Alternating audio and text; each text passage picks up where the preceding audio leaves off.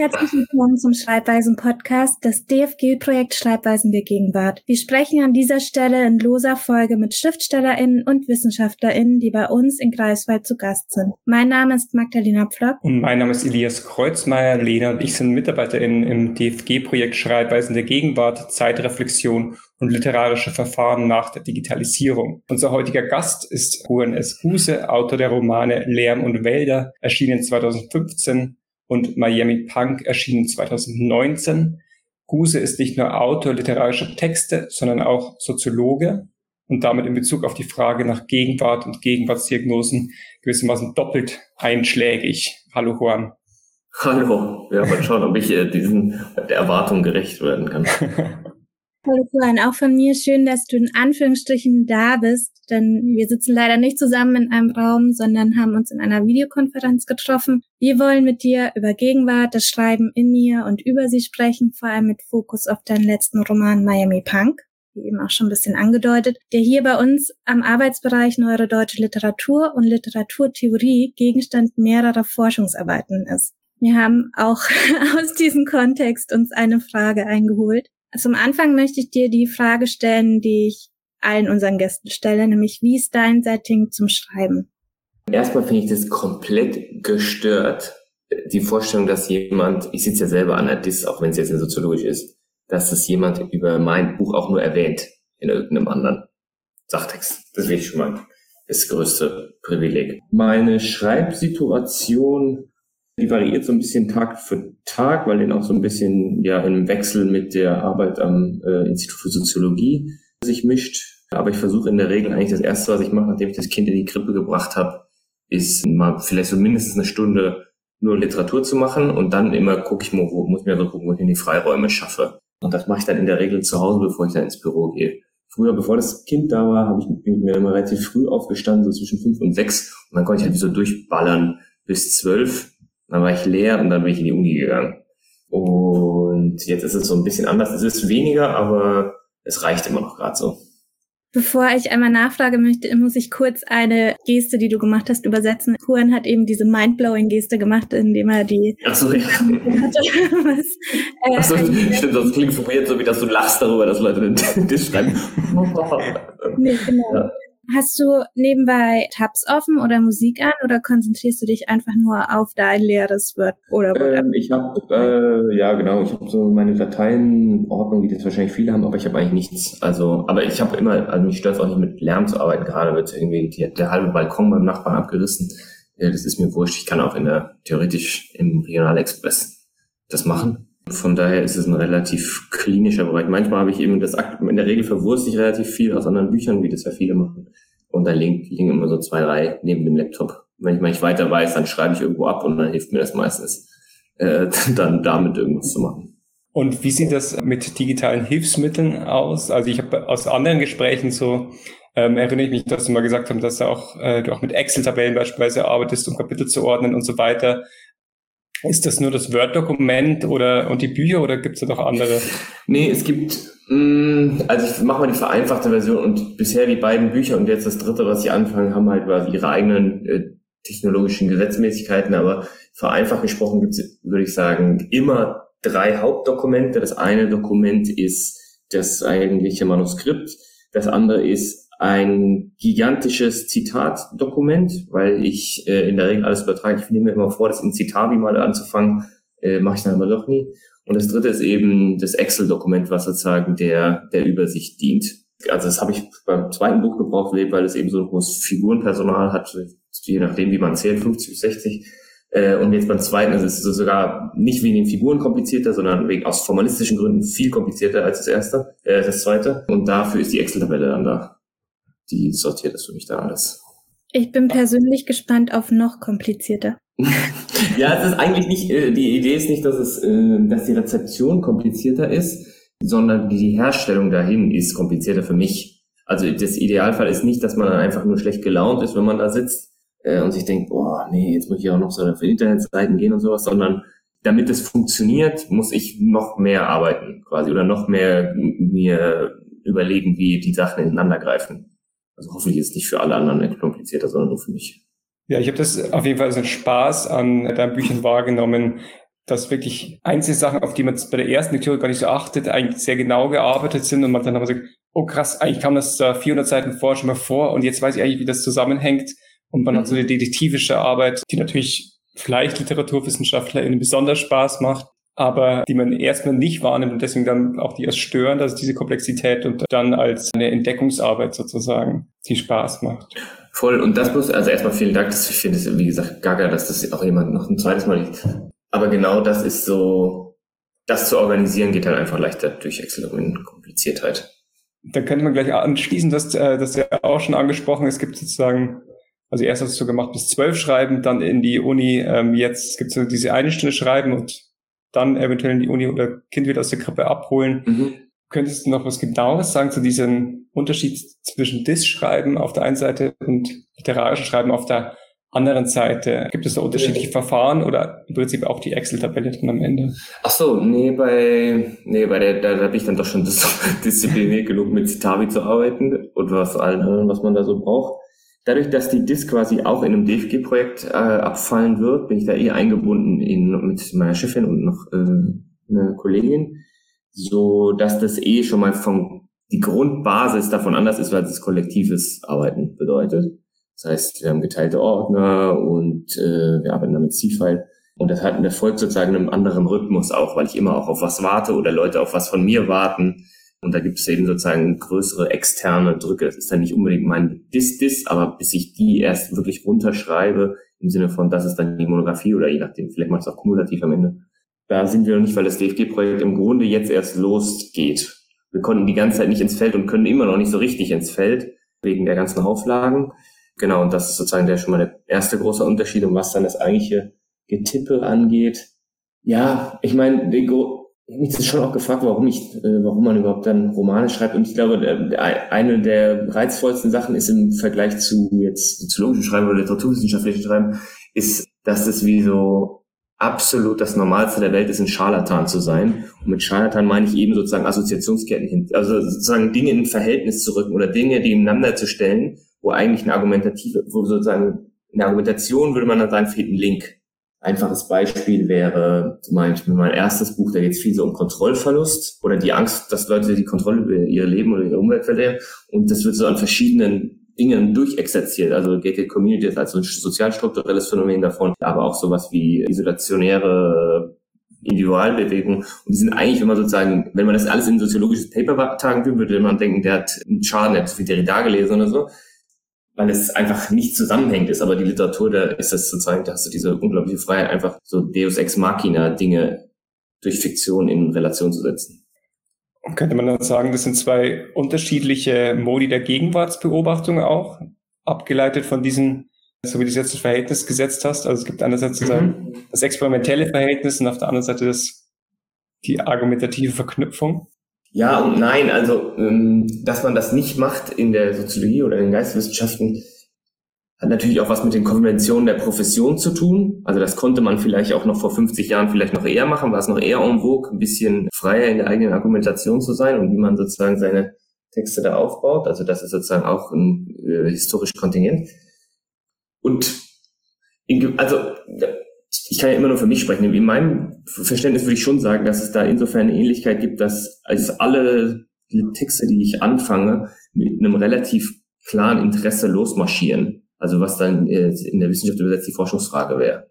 Die sich dann in, äh, nicht die, die Fragestellung, die sich dann in Forschungsfragen gliedert. Und im Grunde, was jetzt nicht so sexy klingt, ist das auch so ein bisschen mein Modus für Literatur. Also dass ich nicht erst habe ich eine Figur und denke, oh wow, das ist aber spannend eine Pilotin gefangen auf einer Insel voll mit sprechenden Schlangen, da muss ich was draus machen, sondern erst die Fragestellung, äh, ich will mich mit äh, Menschen beschäftigen, die denken, sie können mit Schlangen sprechen, dann sage ich, wer könnte mit Schlangen sprechen, eine Pilotin, die da gestrandet ist. Also der Prozess ist dann doch sehr ähnlich wie bei der Soziologie. Du hast gerade erwähnt, dass ich nehme an, die Corona-Pandemie euch so ein bisschen davon abhält, jetzt ins Feld zu gehen in dem DFG-Projekt. Und das wäre jetzt sozusagen eine Annäherung an die Gegenwart oder Annäherung an die Wirklichkeit vielleicht eher. Und bei den Romanen fällt ja auf, sie auch in einer gewissen Form Annäherung an Gegenwart sind, dass Themen wie Prepper, Klimakrise, Digitalisierung, soziale Ungerechtigkeit und so weiter vorkommen. Das ist anders jetzt aber so etwas gibt, was ich strategische Distanzierung nennen würde. Also yeah. ähm, ich bin großer Fan der gigantischen Schwarzenten in Lärm und Wälder oder eben das Meer, ganz natürlich bei Miami Punk, das sich von der Küste zurückzieht. Warum braucht es so diese Distanzierungsgesten? Also mhm. warum so ein ganz klarer Abstand eingeführt? Geil, äh, echt wirklich keine Sau hat mich je auf diese Enten angesprochen. Die sind mir so wichtig. Und die Enten sind im Grunde diese, die sind ja so groß wie so ein Golf oder ein Ibiza, Ibiza weil die einen Abstand, also weil die einen Abstand zur Wirklichkeit schaffen, der dafür hoffentlich dazu beiträgt, dass die, Le die Rezeption sich nicht darauf beschränkt, das historisch auszulesen. Also was ich nicht verhindern konnte beim ersten Buch, deswegen waren die Enden offensichtlich zu wenig. Und deswegen habe ich dann ein bisschen mehr noch aufs Gas gedrückt beim zweiten, weil die Leute es dann immer noch gelesen haben, so wie, ah, so ist es in Lateinamerika, Anfang des 21. Jahrhunderts um soziale Ungerechtigkeit und ungerechte Vermögensverteilung bestellt, weil es geht ja um die Community und es ist ja offensichtlich, sagen die Senora und Senor, also geht es darum und dann ist das irgendwie ein Gesellschaftsabbild. Und das ist okay, diese Lesart, das habe ich, ist ja auch ein Funke Wahrheit drin, aber eigentlich ist ja das Buch, das mal äh, oder das, was mich interessiert, eher so Grund, so ein bisschen höher geordnete Fragestellungen oder so in einer höheren Flughöhe angesiedelt, was ich eben meinte mit, dieser, mit diesen Kontrollverlustfantasien oder Kontrollherstellungsfantasien. Und beim zweiten Buch ist es genauso. Also wenn da zum Beispiel die Fragestellung war, um es verkürzt darzustellen, wie geht, wie geht Gesellschaft, wie gehen Organisationen und wie gehen Individuen mit dem Verlust von sinnstiftenden Strukturen ab, äh, um, dann hätte ich natürlich auch eine Erzählsituation wählen können, wie zum Beispiel den Zusammenbruch der Sowjetunion. Ja? Also das ist ja eine radikale Zäsur, die sich durch alle Schichten durchzieht und hätte da so rumspinnen können. Aber dann wäre es sozusagen nur ausgelesen auf das. Und alle anderen, das, was ich meinte mit diesem Charlatanerie, also sozusagen Sachen in Verbindung setzen, dann wäre dann vielleicht flöten gegangen, weil es reduziert gewesen, weil es, es reduziert dann die Wirklichkeit auf Historisches und auf momentanes Situatives und nicht auf sozusagen wiederkehrende Muster und Strukturen und Pattern und sowas. Deswegen, ich nenne das immer ja genauso Fiktionsabstandshalter. Und die Enten, ich dachte eigentlich, die Enten, diese fliegenden Enten waren da auch ganz bewusst reingesetzt, damit niemand denkt, ah, das ist, das ist jetzt dieses eine Viertel nördlich von Buenos Aires, sondern ja, da gibt's auch riesen Enten, das kann das ja gar nicht sein.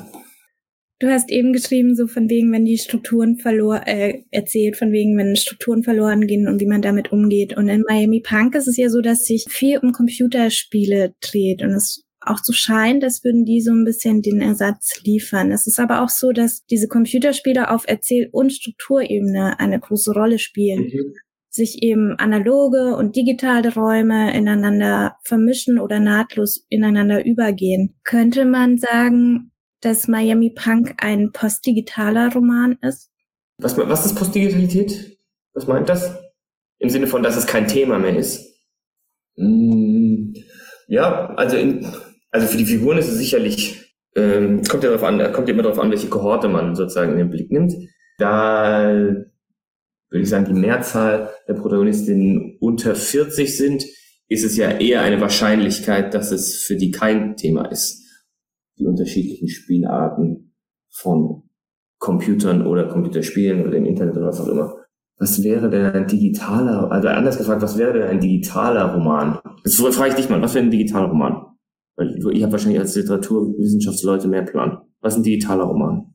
Oder was ist ein anderer postdigitaler Roman? Soll ich mir jetzt so dumme Nachfragen stellen? Wir loten gerade das Postdigitale eigentlich aus, aber so digitale Romane, ich würde denken, dass zum Beispiel diese E-Mail-Romane das mhm. ein riesiges Thema ist für alle Beteiligten und nur noch eine E-Mail geschrieben wird und als Antwort die andere und aber das nicht ineinander übergeht und äh, es einfach nicht in die restlichen Erzählungen von dem, dem Text eingearbeitet wird. Wo es eine klare Opposition gäbe zwischen digitalen analog und virtueller Welt und sozusagen realer Welt und es da keine Überschneidungen gäbe und sozusagen es eine klare ah, Ordnung gibt, äh, okay. alt, neu, ähm, meistens auch irgendwie moralisch gewinnt, dann gut, schlecht. Das scheint in Miami Bank nicht der Fall zu sein. Und ähm, ja.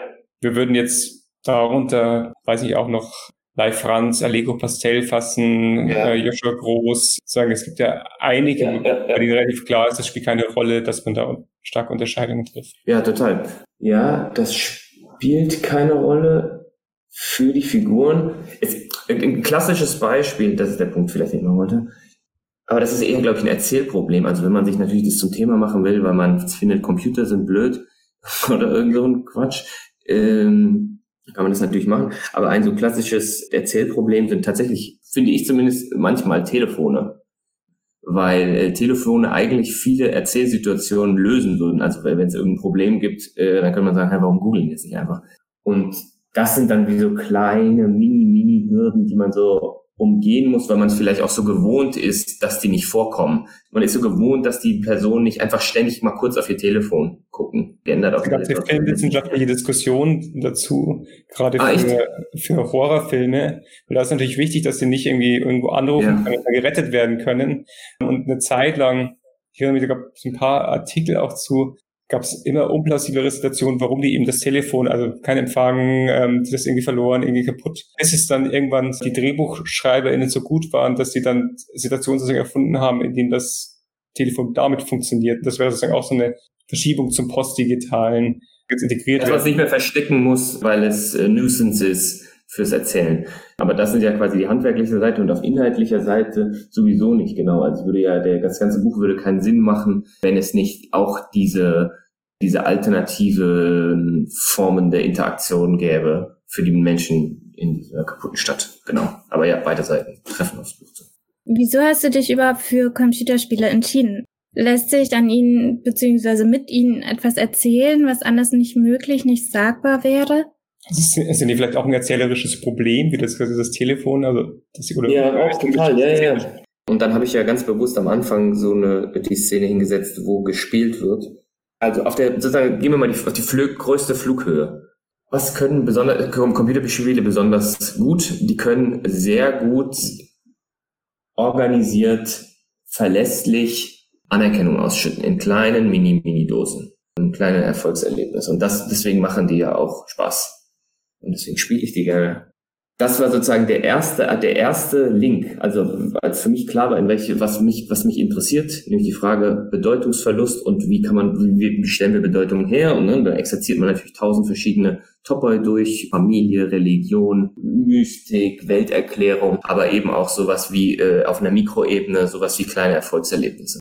Und Computerspiele können sozusagen das natürlich, ne? Das ist der, in dem Sinne sind sie wie eine Slot-Machine, zieht da so an und dann macht's bling bling und dann geht's weiter. Und das ist ja auch, wenn man dann mit Leuten spricht, die so Computerspiele schreiben, das ist ja ganz klar auch so organisiert, selbst bei Open World Games, da ist ja die große Herausforderung, naja, wenn wir eine gewisse Freiheit stellen, wie man sich bewegen kann in der Welt, ist es natürlich schwieriger sozusagen, das zu dosieren, diese Erfolgserlebnisse. Ne, weil man, nicht, man führt die nicht wie bei alten Final Fantasy Spielen durch so einen Schlauch, und dann sagt, ah, hier kommt jetzt ein Boss, hier kommt ein Plot-Twist und hier kommt jetzt äh, dieser geile Gegenstand, sondern die bewegen sich frei in die Welt. Aber auch dafür gibt es sozusagen gewisse Gesetzmäßigkeiten. Zum Beispiel so alle circa 40 Sekunden muss man etwas entdecken. Irgendein NPC, der da rumläuft, irgendein Bär, der da in die Ecke kackt oder so. Ähm, also irgendwas, was sozusagen kurz Aufmerksamkeit und kurz wie so Zufriedenheit herstellt. Und das ist sozusagen auf einer ganz abstrakt, auf der aller abstrakten Ebene das, was mich interessiert hat oder was, warum ich das relevant fand für den Roman.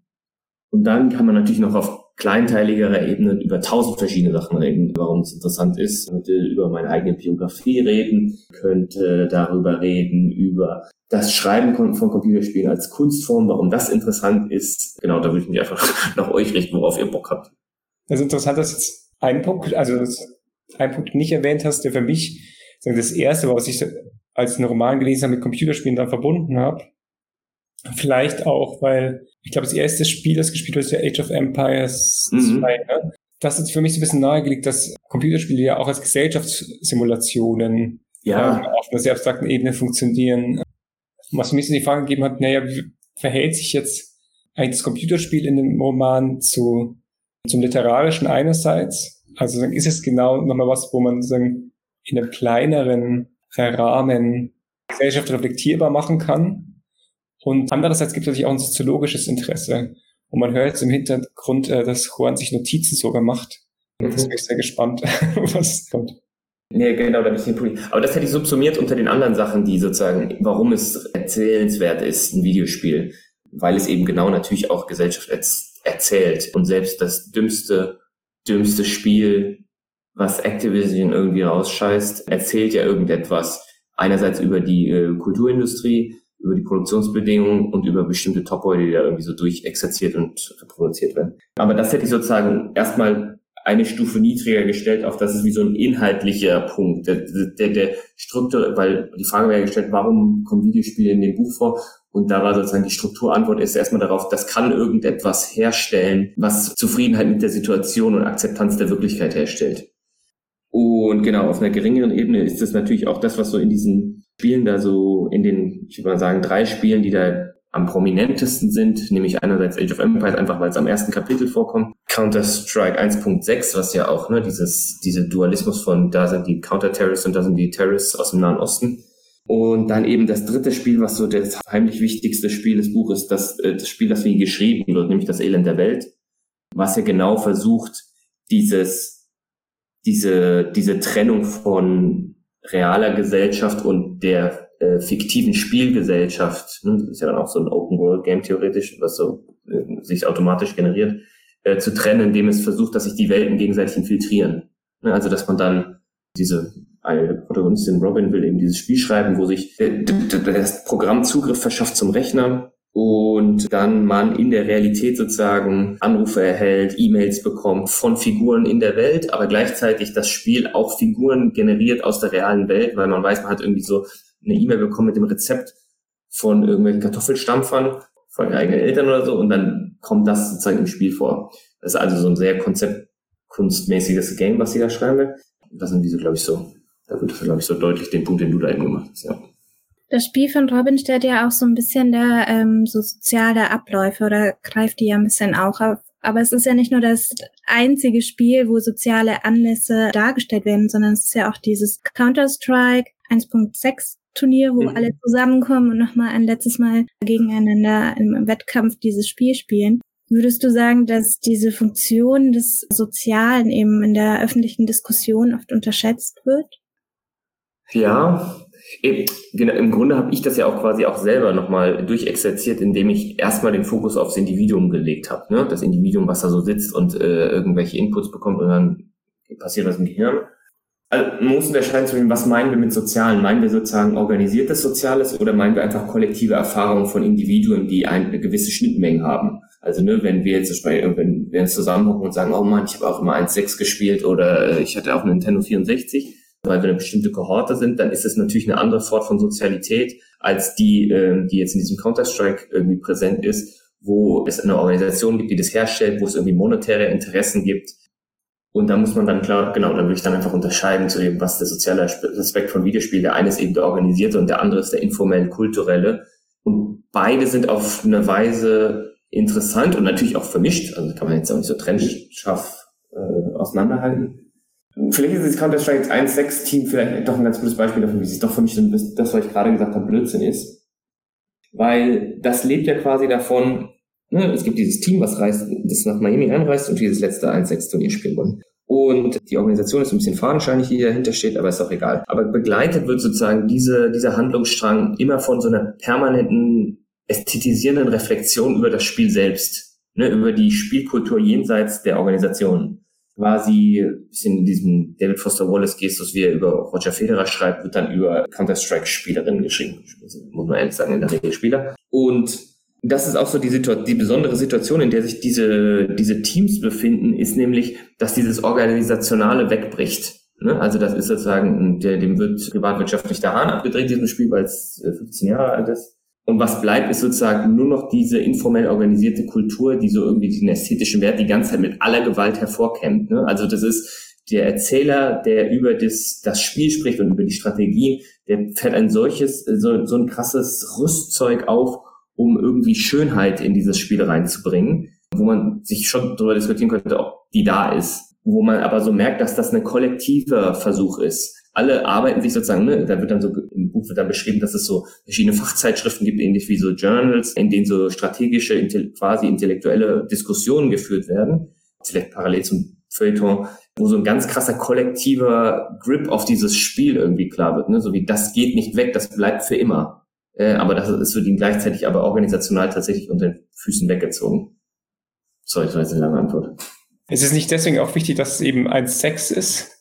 Ja. Ähm, weil das ja, wenn ich richtig informiert bin, aus der Community sozusagen als Mod eigentlich von Half-Life genau. entstanden ist. Im Gegensatz jetzt äh, zu sowas wie CSGO, das dann die super kommerzielle Version ist. Ich habe übrigens dann nach der Lektüre auf Twitch ganz viele Counter-Strike-Turniere angeschaut, um diese ganzen äh, taktischen Reflexionen verstehen zu können. Und insofern fand ich diese Ästhetisierung des Spiels dann schon nochmal sehr interessant. Und wir kamen jetzt, glaube ich, auch deswegen auf diese Gruppe als, als, soziale, als soziale Einheit, weil das ja am Ende, als in CS Office sozusagen diese Glitches auftauchen, es ja auch da sozusagen darum geht, es gibt sozusagen eine Familie als Einheit, eine Familiengeschichte. Und ich habe das immer so ein bisschen verstanden, dass es ja diese Counter-Strike-Teamfamilie so ein bisschen spiegelt, dass die sich selbst ja nochmal begegnet in den Glitches. Ja. Oder die jetzt, ja, ja, total. Ich meine, es gibt, gibt glaube ich, verschiedene, ja, genau, also genau, es hat auf jeden Fall einen familiären Charakter, deswegen gibt es auch so diesen, diesen äh, sehr, diese sehr junge Figur,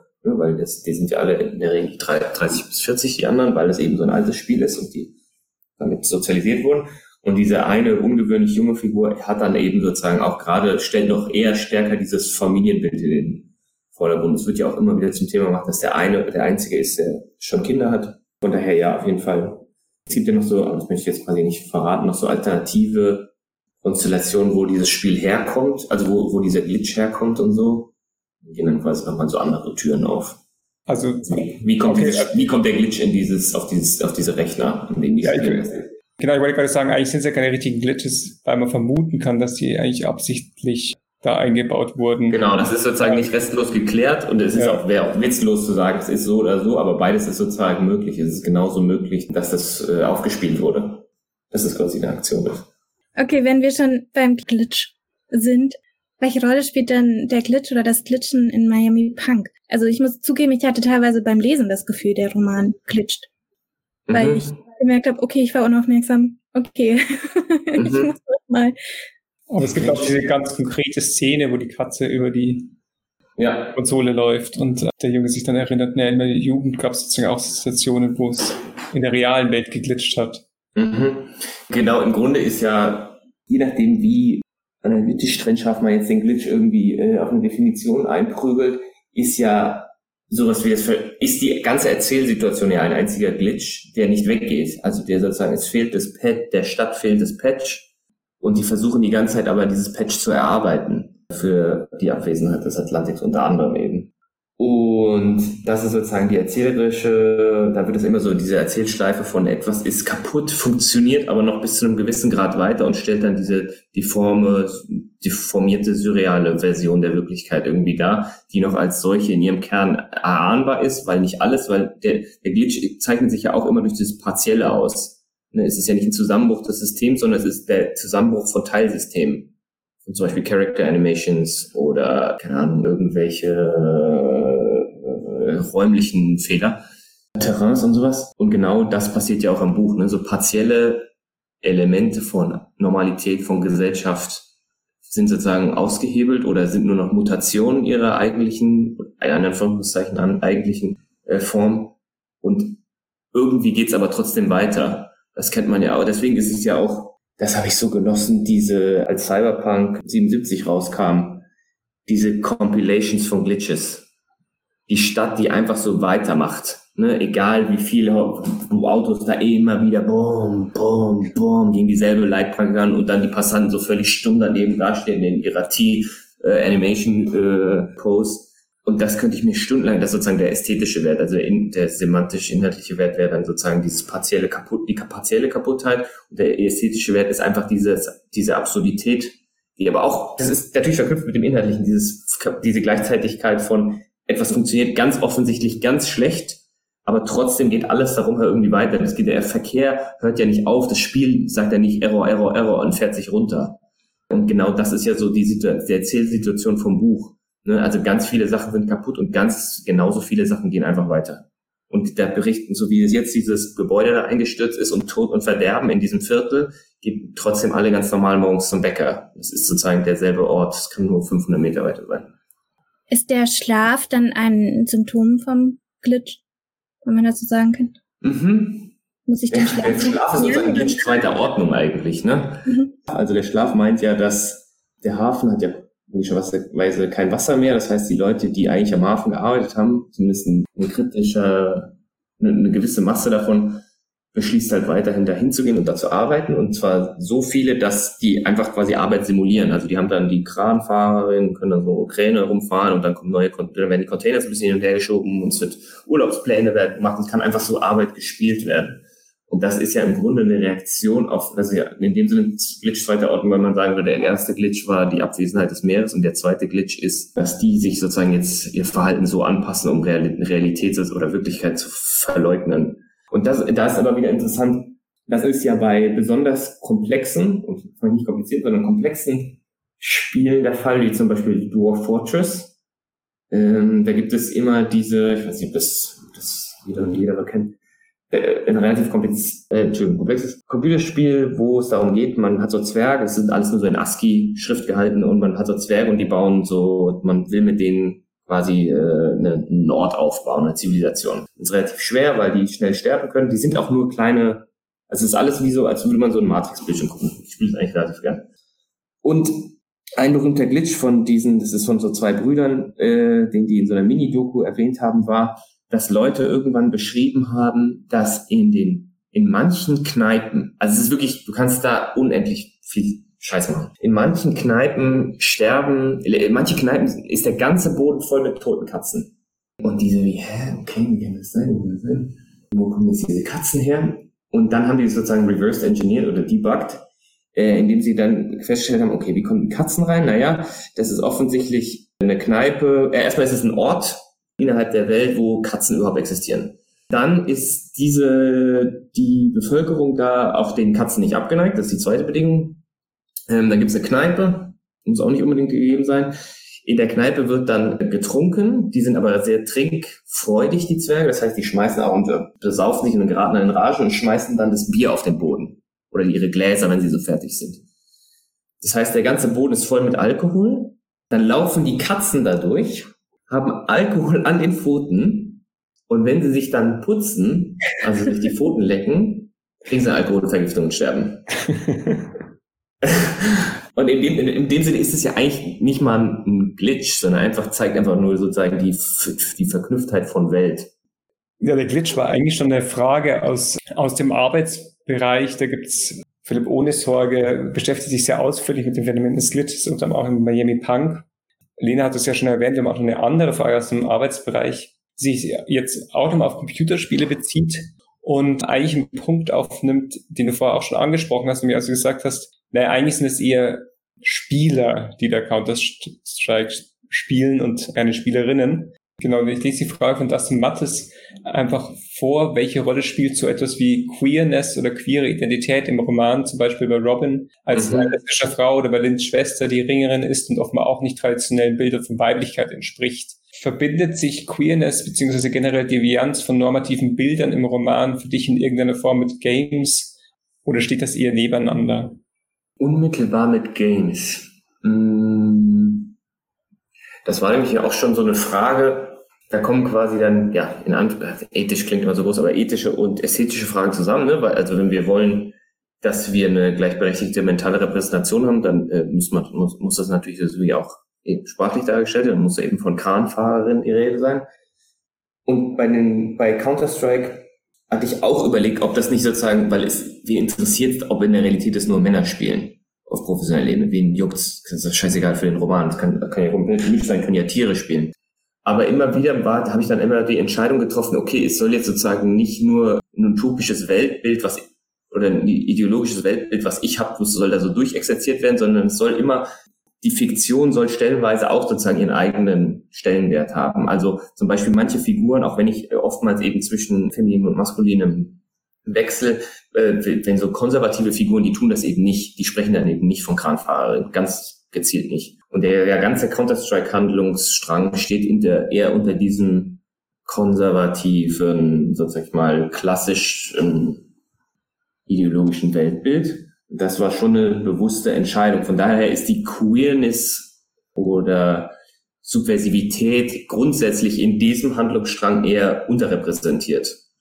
In Form von Robin ist sie natürlich dann auf der anderen Seite sehr präsent. Aber die macht ja auch keine populären Computerspiele jetzt. Genau. Mhm.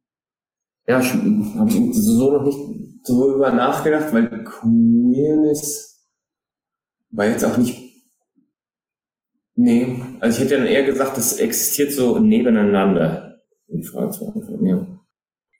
Vielleicht kommen wir dann auf noch einen anderen Kontext, in dem wir uns beschäftigt haben, und zwar nicht nur unser Projekt, sondern wir hatten auch Gäste aus Frankfurt, und zwar, ich nenne es jetzt mal das Team von Heinz Drück und aus, ich habe die Stadt vergessen, Münster, okay, mit ähm, dem Team von Moritz Basler und haben einen Workshop zum Miami-Komplex gemacht weil uns aufgefallen ist, dass in den letzten Jahren eben einige Bücher erschienen sind, die diesen Miami Bezug haben. Zum Beispiel hatten wir dabei gelesen Armin Avanesian, Miamification oder Joshua Groß, Flexen in Miami und natürlich auch Miami Punk.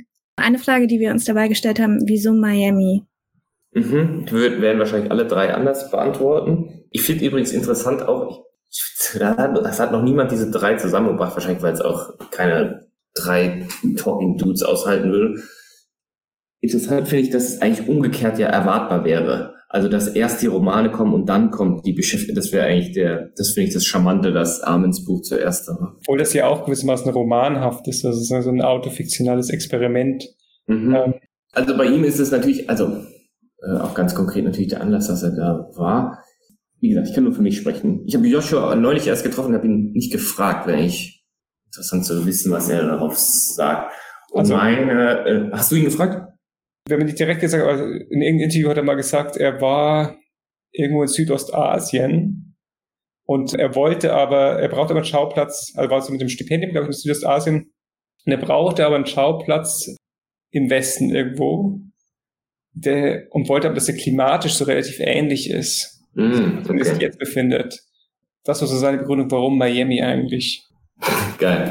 Meine Begründung ist, aber ne, das ist immer, im, im Nachhinein ist das immer so alles schön, ex post Rationalitäten schön sortiert, als könnte ich wie so ganz klar sagen, ah, am Dienstag äh, 2016 habe ich entschieden das, weil, und dann habe ich das sozusagen bloß einstimmig verordnet.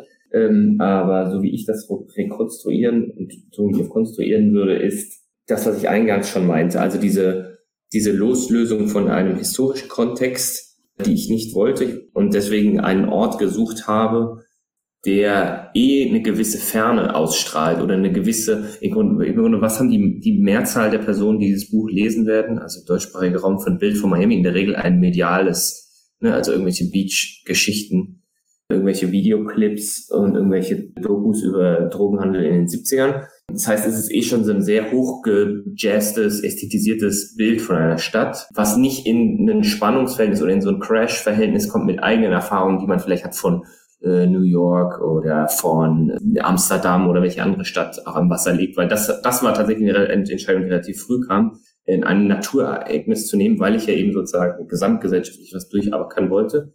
Und da dachte ich eben schnell ans Wasser. Ähm, dann habe ich also nach Küstenstädten gesucht und dann eins gefunden, was dieses, dieses Mischverhältnis aus Nähe und Ferne hat. In dem Sinne ist meine Entscheidung, ist, ist Joshua vielleicht gar nicht so anders als meine Erklärung zu sagen, natürlich hätte man auch Shanghai das Wasser abdrehen können oder so oder andere Städten, aber es sollte eben sozusagen dieses Mischverhältnis äh, antizipieren, wer das mal lesen wird, von eine gewisse Nähe zu einer gewissen Ferne.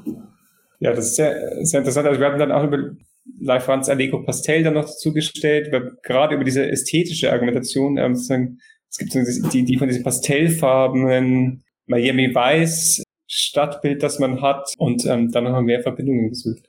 Also die meisten Erfahrungen, die ich, ich, ich war da ganz bewusst, ich hätte ja auch hingehen, tatsächlich wohl eine Tante von mir, ne? Ich hätte da auch hingehen können. Ähm, aber das habe ich ganz bewusst nicht gemacht, um sozusagen auch wieder diese historischen Falle zu umgehen. Also meine intensivste Auseinandersetzung mit Miami ist äh, GTA Vice City. Ja. Das fand mir auch spannend, dass sowohl du als auch Joshua Groß beide nicht vor Ort wart. Es gab schon vor Erscheinen von Miami Punk Twitter-Accounts, die sich auch in dieser Miami-Welt bewegt haben, ja. unter anderem Kai Zink und Karl-Heinz Sommer, die einem, einem komplizierten Verhältnis zueinander standen. Mhm. Könntest du das kurz aufklären? Ja, es gibt auch noch viel mehr, ich löse es aber gar nicht auf. Viel, viel, viel mehr. Das sind die, die sozusagen durchgeschlagen sind. Oder die, die sich dann auch irgendwann, konnte ich das auch nicht mehr, ich habe das auch noch zusammen mit meinem Lektor gemacht, weil ich konnte das dann irgendwann alles nicht mehr managen, die Arbeit, die damit verbunden war. Und zwar metastasiert in dem Sinne das Buch ein bisschen, also metastasiert auf mehreren Ebenen ins Internet. Eines davon sind diese Websites zum Beispiel und das andere sind eben diese fiktiven Twitter-Accounts, die erstmal scheinbar in unserer Welt verankert sind, äh, die alle irgendwelche relativ banalen Biografien haben Aber da, auch da ist der rote Faden, wenn man die alle nebeneinander halten würde, dass denen irgendwas weggebrochen ist oder denen irgendwas fehlt und die gerade in so einer Besuche sind, das zu ersetzen. Und diese beiden, die sich dann als prominentesten herausgestellt haben, waren eben Karl-Heinz Sommer, ein pensionierter Lehrer, der gesagt hat, ich fange jetzt an, Videospiele zu spielen. Und das klingt erstmal wie so banal, hat aber in seiner Biografie dann noch so ein, erfüllt damit quasi eine Lehre, die abseits seiner Arbeit sozusagen hinterlassen ist in seinem Alltag, ist im Grunde eine ein, extrem einsame Person. Und die andere ist Kai Zink, ein Schiri, der in die USA gegangen ist, ein Hobby-Schiri, in die USA gegangen ist, ähm, sich dann aber so verletzt hat, dass er nicht mehr Schiri sein konnte und dann überhaupt so eine Sinnkrise bekommen hat bezüglich seines Auswanderns und dann über Umwege den Rowdy, beziehungsweise den spiritualistischen Kongress in Miami kennenlernt und wo dann so langsam klar wird, das ist nicht unsere Welt, sondern das ist eine andere. Und also Karl-Heinz Sommer wurde relativ prominent. Ich war gegen Ende hin, ich habe vergessen, wie viele Info, es, folgen, es folgen einem ja nie so richtig viele bei Twitter, aber es lesen unter Umständen sehr viele, je nachdem wer es hat. Also ich glaube, das Höchste, was jemals, so im Schnitt haben es immer so 70 bis 150.000 Leute gelesen, was komplett gestört ist. Und äh, dieser äh, Kai, also der Shiri-Typ, geht halt in diesen spiritualistischen Kongress und das ist im, im Buch eben eine Institution, die sich der Erklärung der unklaren Welt verschrieben hat. Aber das ist sozusagen noch eine Gegenspielerorganisation, eine Behörde, die auch im Grunde aufarbeiten soll, was gerade mit der Stadt passiert. Und die äh, esoterische Variante davon ist die selbstorganisierte, äh, der selbstorganisierte Kongress. Und da, das ist so ein Container für Weltverschwörung, ESO, aber auch Geisteswissenschaft, äh, Fake-Anthropologie, was auch immer. Und dieser Kai Zink, der verliert sich da eben hin ähm, und wird Anhänger einer Theorie, die davon ausgeht, dass die Welt, also deren Welt, könnte man jetzt aber auch für die eigene vertreten, nicht real ist, sondern nur ein Spiel. Äh, nicht ein Spiel, ein Kunstwerk, Entschuldigung. Ne? Es gibt ja diese Simulationstheorien, Anführungszeichen, der größte Blödsinn. Und die gehen eben davon aus, dass alles, was wir tun, wir sind eigentlich alles nur Nebenfiguren in irgendeinem von höheren Wesen organisierten Kulturguten, Buchen, Film, Videospiel.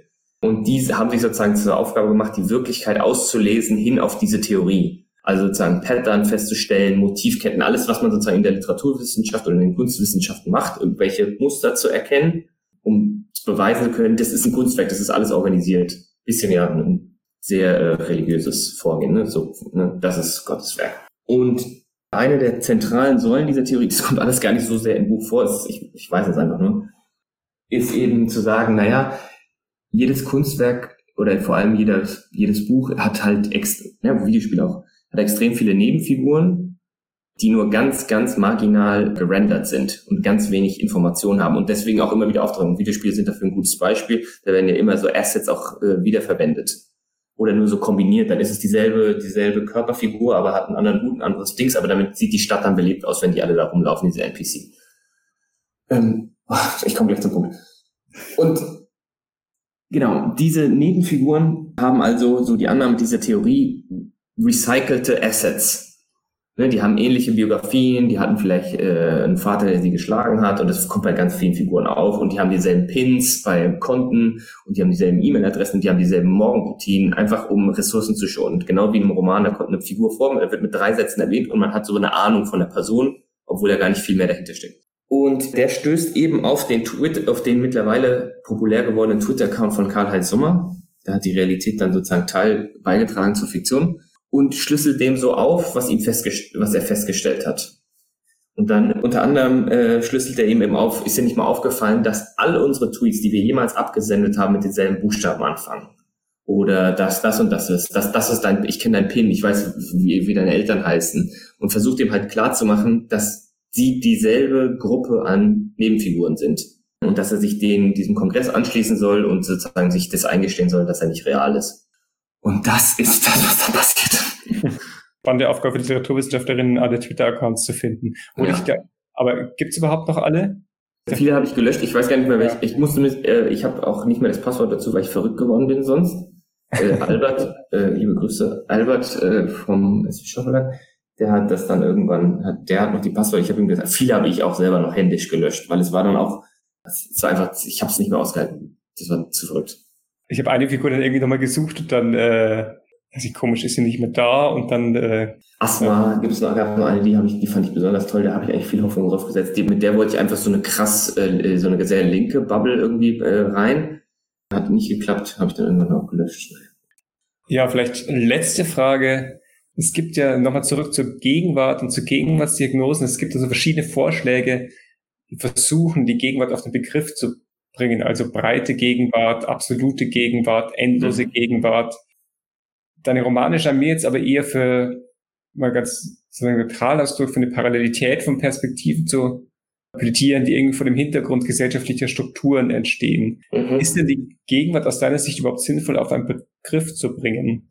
Ist immer so schwierig, weil er eher in so einem Konkurrenzverhältnis zu sowas wie Wirklichkeit und Realität steht und man sich so fragt, was sind, was geben die sich auch so gegenseitig? Ich bin sehr gespannt auf das Buch äh, von Wolfram Lotz letztes, nächstes Jahr, was rauskommt. Das ist, was ja auch wie so ein totales Tasch Tagebuch ist bisschen ja, wie Apfel für alle, nur eben anders. Es ist irgendwie nützlich, es ist ein nützlicher Begriff, solange man nicht zu genau versucht, ihn festzunageln. Das ist so mein, mein Arbeitsumgang mit, mit dem Begriff. Es ist aber auch übrigens sehr auffällig, wie sehr Verlage, ich weiß nicht, ob es immer noch so ist, aber ich habe mir mal die Mühe gemacht, äh, Verlagsvorschauen durchzugucken in irgendeinem Jahr und geguckt, wo, auf, wo kommt überall das Gegenwart vor. Ja, in welchen, das sind ja immer diese kurzen Textchen, die da drin stehen für den Buchhandel. Und dann steht da was drin. Und es war, glaube ich, irgendwie so eine absurde Zahl wie von ein Drittel. Scheißegal, dass es ein historischer Roman ist, dann wird immer der, also es gibt ja auch wie so einen Fetisch der Gegenwart, äh, des Gegenwartsbezugs in der Literaturbranche, wo dann immer gesagt wurde, erzählt, dann erzählt dadurch von unserer Gegenwart. Punkt.